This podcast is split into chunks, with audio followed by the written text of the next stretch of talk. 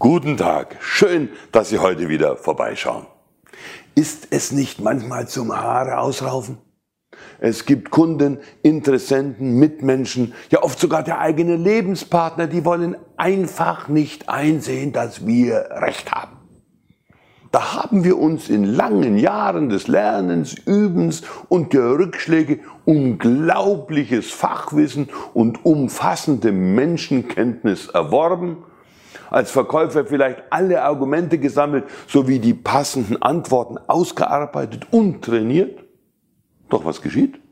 An diesem sturen Rechthaber, der uns da gegenüber sitzt, prallen alle unsere brillanten Ausführungen einfach ab. Der wird richtig bockig. Trotz unserer messerscharfen Logik begreift dieser Mensch nicht, dass wir das beste Produkt, die beste Geschäftsmöglichkeit, das beste Angebot, die beste Idee, ja einfach die richtige Weltsicht haben.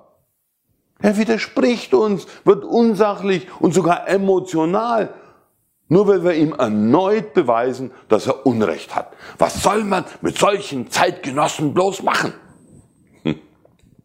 Das ist leider die falsche Frage.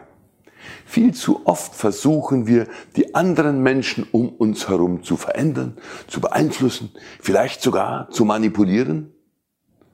Wir sollten doch inzwischen wissen, dass das nur in den seltensten Fällen gelingt. Haben wir ja oft genug erlebt. Der einzige Mensch, den wir verändern können, ist die Person, die wir jeden Morgen nach dem Aufstehen im Badezimmerspiegel begrüßen. Uns selbst. Die geeignetere Frage wäre also, was kann ich an mir ändern, um besser mit anderen zurechtzukommen?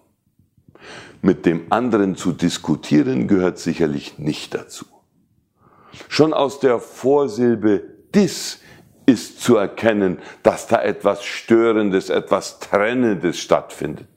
Denken wir nur an die Worte Disharmonie, Disput, Dissens oder Distanz.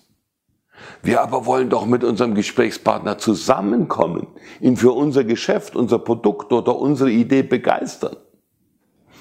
Falls Sie es nicht sowieso schon lange praktizieren, versuchen Sie es doch einmal mit Konsens, mit Verständnis und Wertschätzung. Anstatt dem eigenen Ego zu erlauben, das Gegenargument des Gesprächspartners als bösartige Attacke aufzufassen, Speziell wir Männer neigen ja gelegentlich dazu. Versuchen wir lieber herauszufinden, welche Motive, Einstellungen oder gemachte Erfahrungen eigentlich hinter dem Einwand unseres Gegenübers stecken. Und bemühen wir uns, dies aus dessen Sicht zu verstehen. Nicht dagegen schießen, sondern hinterfragen. Zum Beispiel, was genau meinen Sie damit? Oder was hat Sie zu dieser Schlussfolgerung bewogen? Oder haben Sie mit einer ähnlichen Sache schon schlechte Erfahrungen gemacht? Was das Verständnis für den anderen betrifft, gibt es manchmal ein Missverständnis. Verstehen heißt nicht automatisch billigen. Verstehen können wir alles, wenn wir uns in die andere Person hineinversetzen. Ein amerikanischer Freund nannte das so schön, eine Meile in den Mokassins des anderen Indianers laufen. Das heißt jedoch nicht, dass wir deshalb den gemachten Aussagen automatisch zustimmen müssen. Signalisieren Sie Verständnis. Das kann ich gut verstehen. An Ihrer Stelle würde ich wohl genauso denken. Dann schlagen Sie einen neuen Blickwinkel vor. Betrachten wir die Angelegenheit für einen Moment aus folgender Perspektive. Wie würden Sie die Sache dann beurteilen? Oder bieten Sie eine andere Lösung an? Gut, dann sollten wir vielleicht in Ihrem Fall den anderen Weg gehen. Was halten Sie von Folgendem? Fast immer können Sie eine andere Variante anbieten oder aber Ihren Vorschlag passend verpacken. Sie sehen, es ist nicht so schwer, Diskussionen zu vermeiden. Denn was nützt es Ihnen, wenn Sie mit brillanter Argumentationstechnik Recht behalten, also die Schlacht gewinnen, dafür aber den Gesprächspartner nicht für sich gewinnen können, also den Krieg verlieren?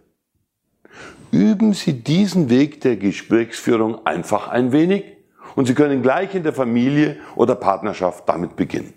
Die positiven Effekte werden Sie überraschen. Viel Freude und Erfolg damit. Bis zum nächsten Mal.